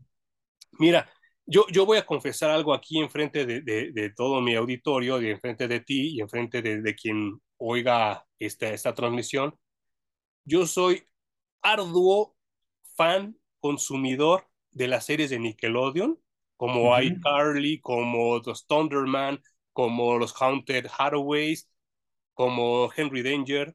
Soy consumidor de las series de Disney Plus, que también son súper pubertas, como Zombies, como High School Musical, como todas esas que han sacado de Descendants. Soy ultra mega fan de Monster High y estoy excitado con que ya viene la película. Y consumo mucho esa onda de preteens. Esto no es preteen, esto es basura. O sea, no dan risa sus bromas. Una premisa muy, muy cabrona que tiene iCarly, que tiene eh, los Thunderman, que tiene Zombies, que tiene Descendants, es un protagonista que te caiga bien. Kamala no cae bien. O sea, Kamala es una chamaca pesada, que es la típica que en la prepa nadie le quiere hablar por rara, por nerd y por pendeja. No tiene ningún ángulo donde te caiga bien.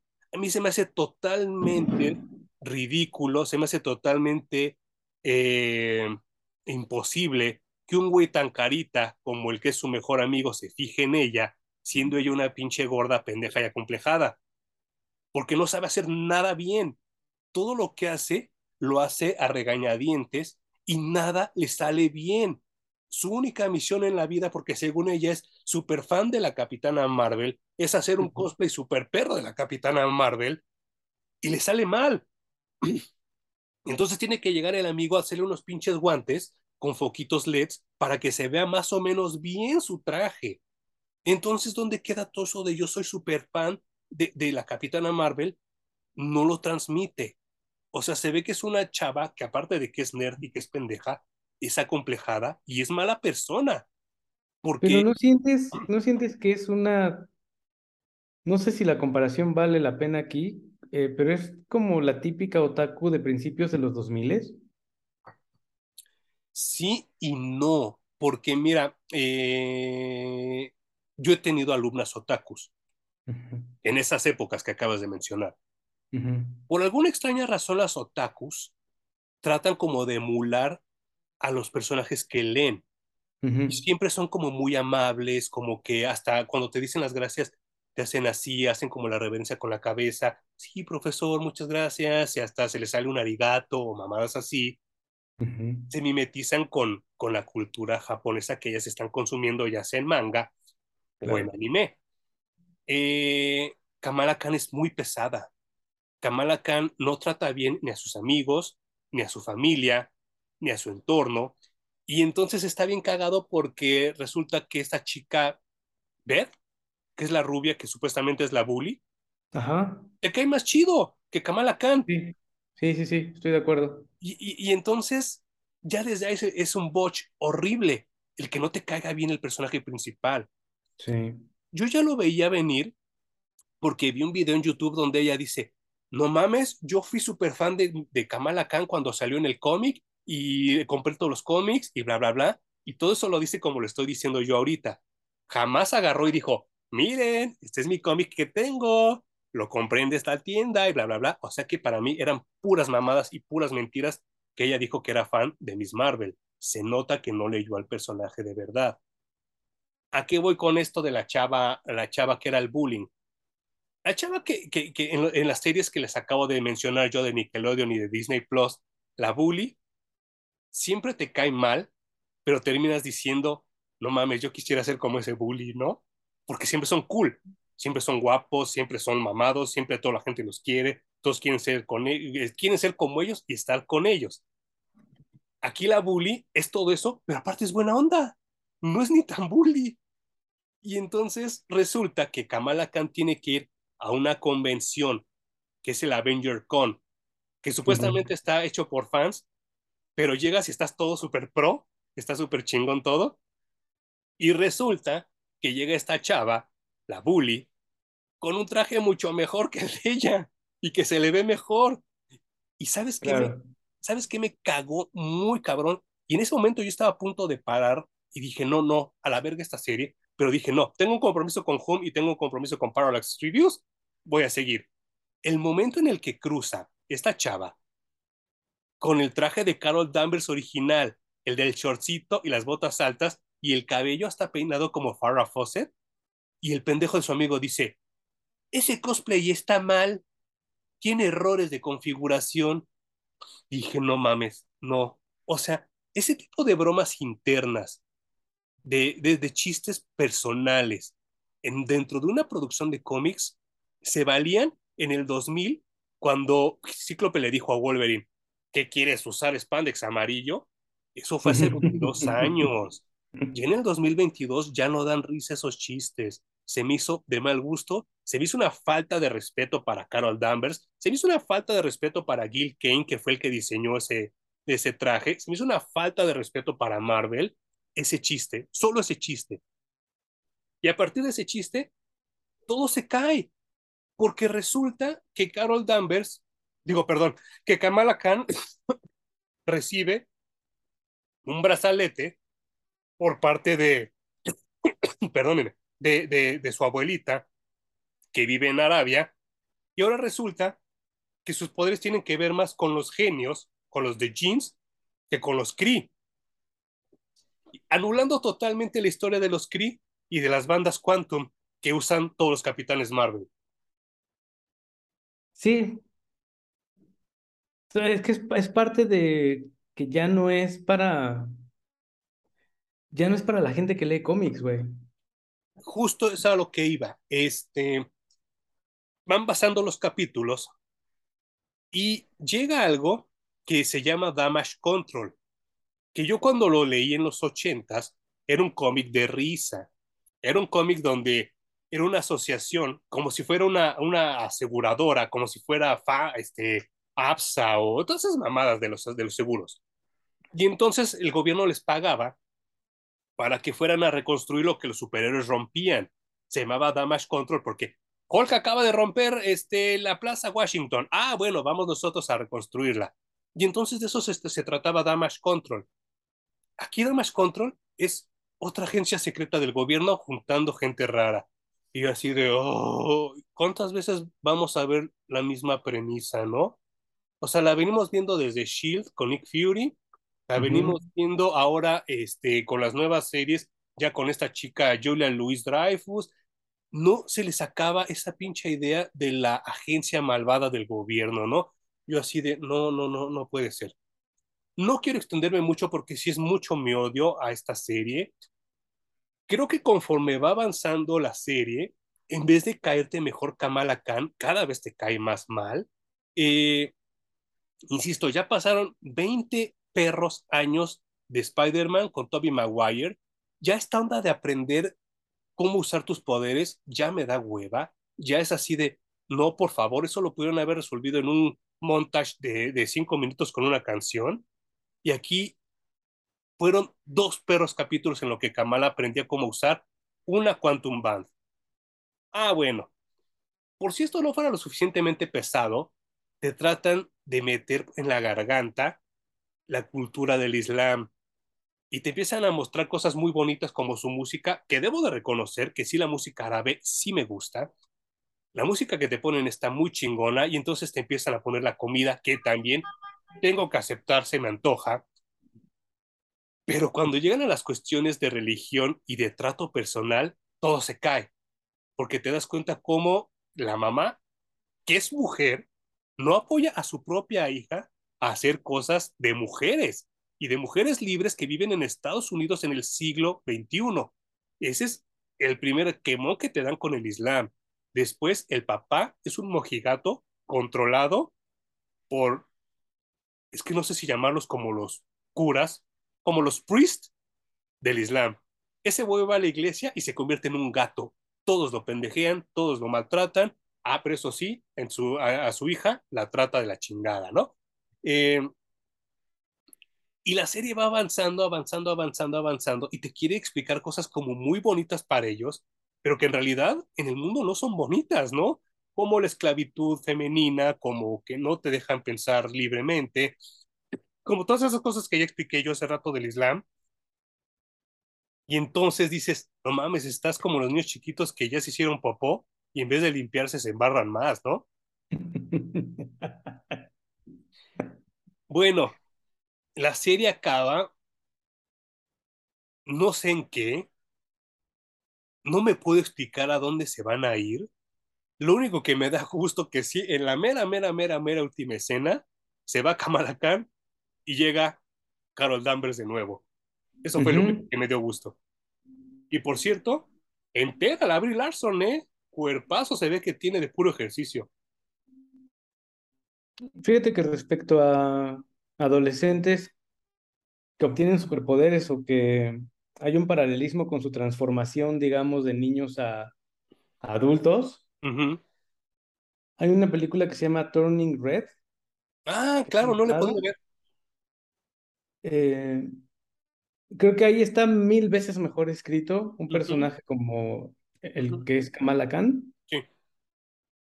Pero también el sello Disney se ha vuelto en los últimos años este tipo de contenido, güey.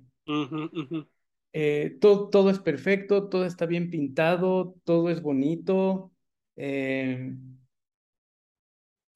las personas que, que, muestran en sus shows me parecen fuera de la realidad por completo. A pesar de que son reales.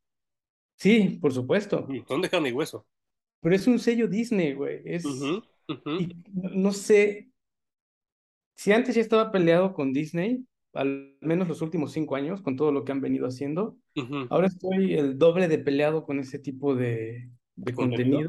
Y creo que ya no lo voy a consumir, o sea, estoy, estoy un poquito hasta la madre, ¿no? De ese mundo perfecto que nos quieren vender y que no, en realidad no existe y que solo me, me aliena a su contenido y no me puedo meter para disfrutarlo, güey. O sea, solo digo, eso está, está mal, no existe, no es real, no puede ser real. Mira, voy, voy, voy a cerrar este tema de Kamala y me voy a brincar al otro que quiero discutir antes de que se nos acabe el tiempo, eh, con algo que acaba de pasar. Eh, las redes sociales son la exponencialización de las emociones humanas. O sea, algo que vale 3, en Twitter vale 20. Y, y entonces está muy cabrón porque tienes que andar nadando para encontrar lo que realmente quisieras leer o consumir. ¿A qué me refiero con esto? eh, durante las semanas acaban de anunciar que cancelaron por lo menos nueve proyectos por parte de, de, de Warner, que ya tenían enlatados, ya los tenían listos para servirnos en el plato. Y Discovery dijo, no, carnal, ya no van. Entre ellos, una película que se veía desde el principio que iba a ser una basura, que se llamaba Batichica. Yo no sé en qué perro momento de la vida Batman del futuro se volvió tan popular. A mí nunca me gustó. Terry McGuinness me caga. Se me hace un personaje pendejo y resulta que esta nueva Batgirl iba a ser como el Terry McGuinness, iba a ser como la Batichica del futuro. Y íbamos a ver a Michael Keaton viejo pasarle la estafeta a esta morra, que es una Batichica negra. Cancelado. Discovery dijo, yo no quiero tener nada que ver con este proyecto, se, se enlata, no se va a saber de él. Yo estaba leyendo las reacciones de la gente, de la gente, y todos ponían, eh, bueno, ni se veía tan buena, no, este, pues bueno, eh, se veía un poco chafita, qué tristeza por los actores, pero que, eh, pero bueno, qué bueno que sí. Todos, casi todos los, los, los comentarios que yo leí iban en función a eso. Pero las páginas de noticias, ah, cabrón, ¿eh? cada cinco tweets cancelaron Batichica, cancelaron Batichica, cancelaron Batichica. Yo llegó el momento donde les puse, oigan, ya no mamen, ya no, ya no quiero leer la misma noticia siete veces. Si no pegó a la primera, no va a pegar, ¿eh? Y entonces te das cuenta que estamos viviendo también una manipulación muy culera de los medios para hacerte detonar ese coraje que traes. Pero lo más culero es que nadie detonó, nadie salió a defender esta batichica negra y entonces te das cuenta que Discovery está haciendo bien su chamba. De la misma manera, pasó con Kamala Khan. Yo leí lo peor. Decían, es la peor serie de Disney Plus, es la peor serie de Marvel, es una basura, bla, bla, bla, bla, bla. Lo vi y lo comprobé.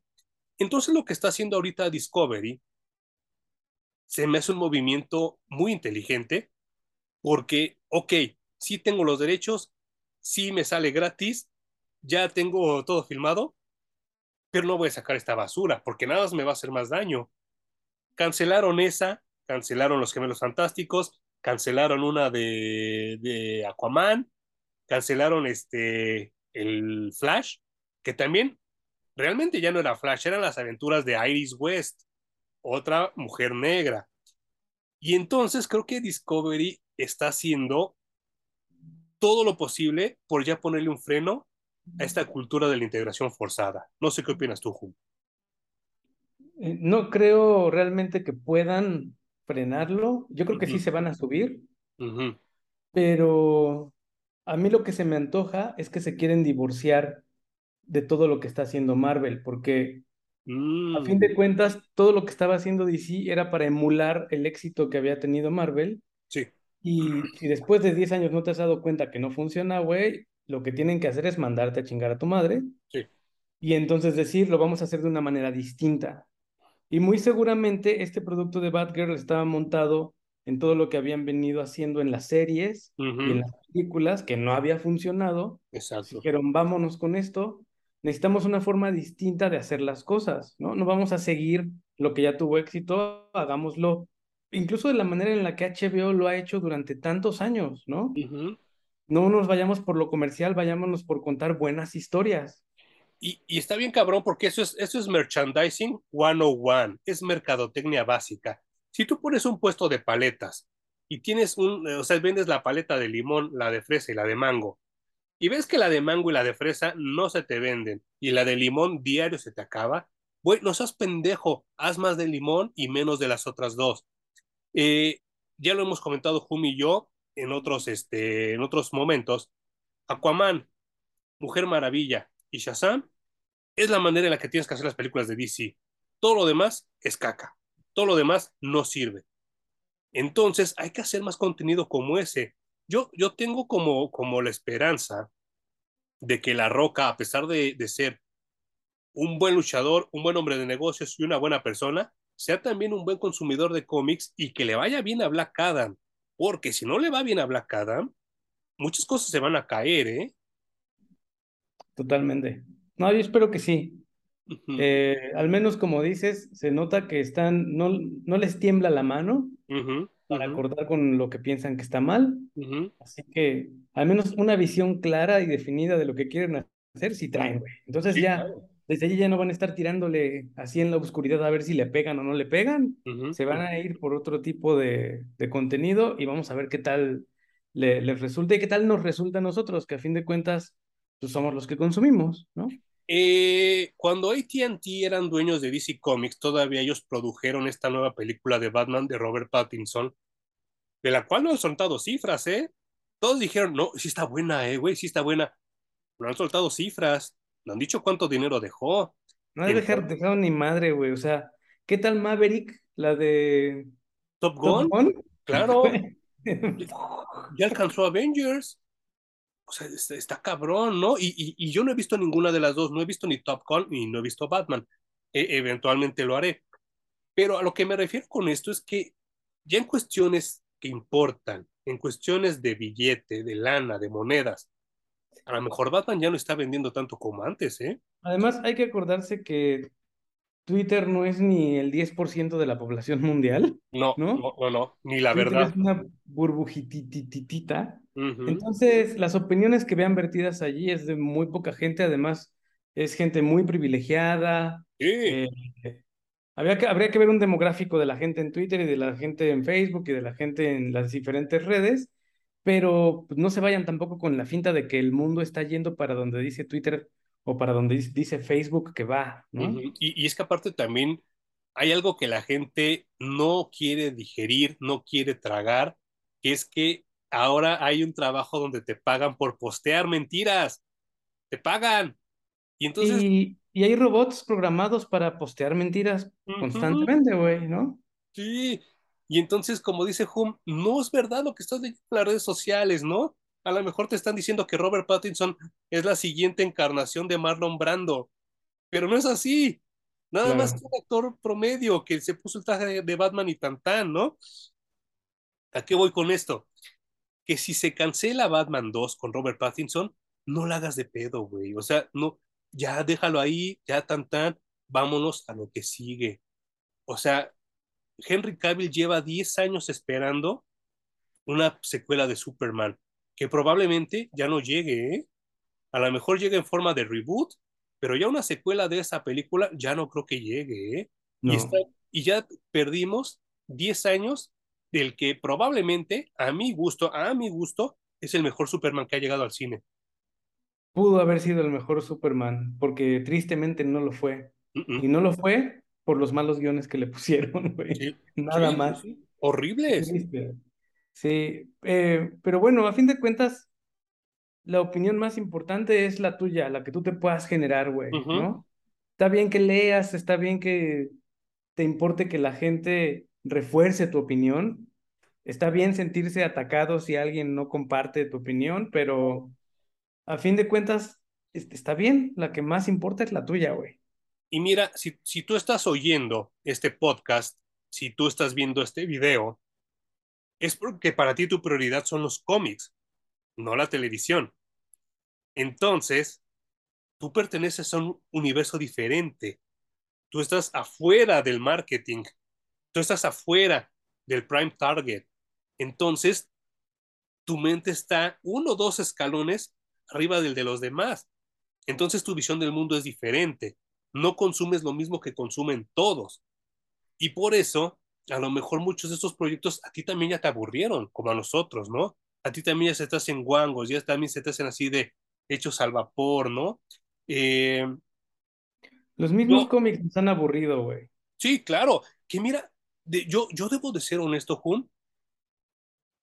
De unos dos años para acá, creo que la industria del cómic se ha sabido reinventar muy bien, ¿eh? Sí. Creo que... Yo creo que en eso sí, DC Comics le gana a Marvel constantemente. Por mucho. En el de los cómics, obviamente. En la ciencia de reinventarse. Y a mí me da mucho, mucho más gusto decir que yo soy fan de los cómics a decir que soy fan de las películas o que soy fan de las, fans de las series, ¿no? Y, y sí, yo obviamente toda la vida voy a preferir consumir un cómic que consumir, que aventarme toda una pinche tarde de series pendejas y mecas, ¿no? Y, creo que eso es lo que también está faltando a la gente. Regresar a la fuente original, que son los cómics. Y, y, llega el momento donde también tanta pinche serie es así de, ay, no manches. O sea, yo voy a ver She-Hulk, que voy a dar la oportunidad en el primer capítulo. ¿Por qué? Porque me cae bien Mark Ruffalo, porque el personaje de She-Hulk me gusta, pero estoy casi seguro que va a ser un churrazo también, ¿no? Sí, obviamente no vas a ver una gran serie, güey. O sea, uh -uh. Uh -uh. también tienes que saber a lo que vas, ¿no? Sí. No vas a encontrar las respuestas para tu vida en ese tipo de series. Seguramente no. no. Son muy poco profundas, son personajes vistos muy por encimita. Tienen un tiempo, tienen un target demográfico muy claro, quieren hacer dinero. Todo eso limita mucho a los creadores para poder hacer historias interesantes, creativas, que le lleguen a la vida del, del espectador, ¿no? En los cómics hay muchas menos restricciones de ese tipo, entonces Mucha. se pueden hacer cosas mucho más ricas como experiencia en tu vida de lector. Uh -huh. Entonces también no le busquen mucho, ¿no? No es, no es gran ciencia, es entretenimiento de la forma más básica de sí. la que van a encontrar. Entonces creo que desde allí se puede disfrutar, pero a mí ya me están perdiendo. A mí también. Hum, ¿Alguna recomendación y antirecomendación que tengas esta semana? Vayan a ver Better Call Saul, que ya se acabó. Ahora sí ya alcanzó su último episodio. En ¿De la, la vida?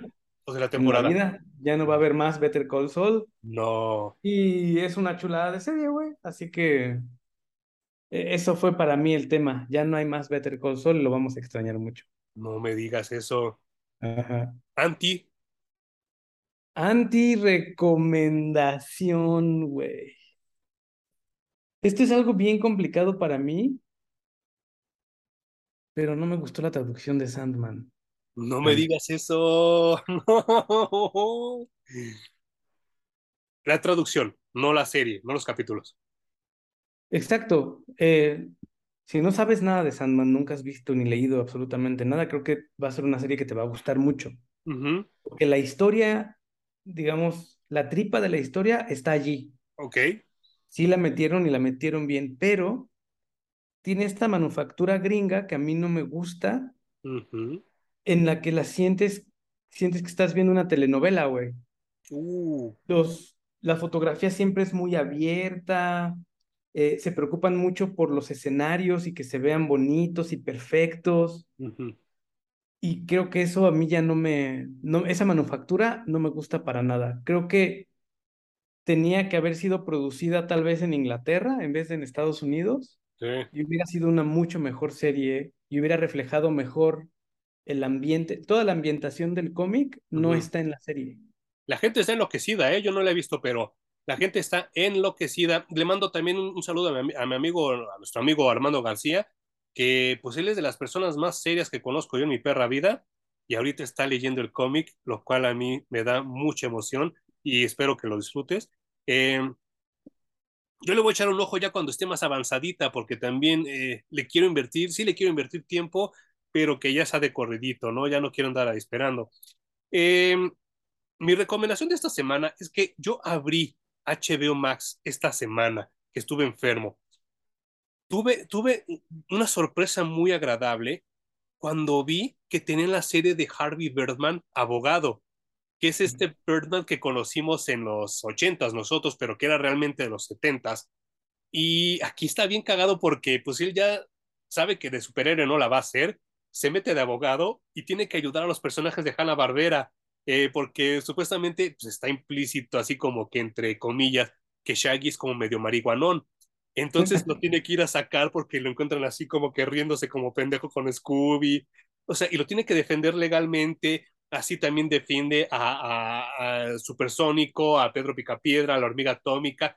Es una serie que a 20 años de distancia me hizo reír. Y yo estoy como a cinco minutos de ser cyborg y casi nada me da risa. Me hizo reír muy cabrón y, y, y la disfruté mucho, mucho están las cuatro temporadas de, de, Harvey Birdman en HBO Max, están en el doblaje que yo conocí de, de Cartoon Network de Latinoamérica, la disfruté mucho, mucho, mucho. Si ustedes no la conocen, chequenla. Qué chido. Si ya la conocen, disfrútenla porque no sabemos cuánto va a durar ahí, porque sean los que tres capítulos que yo me quedé así de, ay puto, sí estaban como muy fuertes para hace 20 años y los dejaron íntegros. Yo la disfruté mucho. Tristemente, mi anti-recomendación va directa, porque acaban de sacar hace dos años un spin-off de esa que se llama Bird Girl. Y entonces, eh, eh, eh, es que, es que no, es spoiler, pero no es spoiler, porque te dan a entender que tanto Birdman como Falcon 7 se mueren al final de la serie original de Harvey Birdman. Entonces, la hija de Falcon 7, Judy, se queda con la empresa de abogados.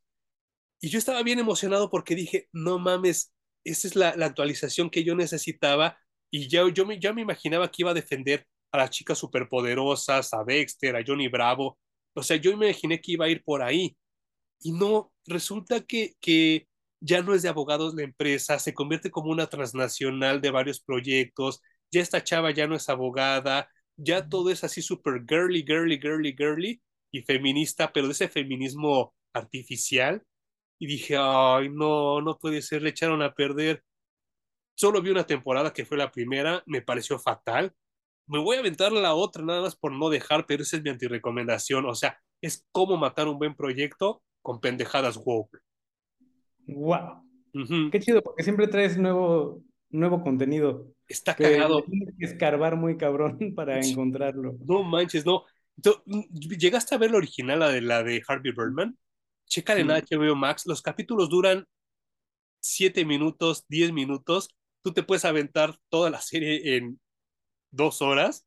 Está muy cagada, me hizo reír mucho, mucho. Y voy a checar porque a veces busco contenido de episodios cortos. Eso, eso, aviéntate esa, de verdad me hizo reír tanto y en muy poco tiempo. Lástima que la de Bird Girl es totalmente woke, totalmente progre, totalmente eh, generación cristal. Y, eh, no, y ya ni siquiera es abogada, es lo peor.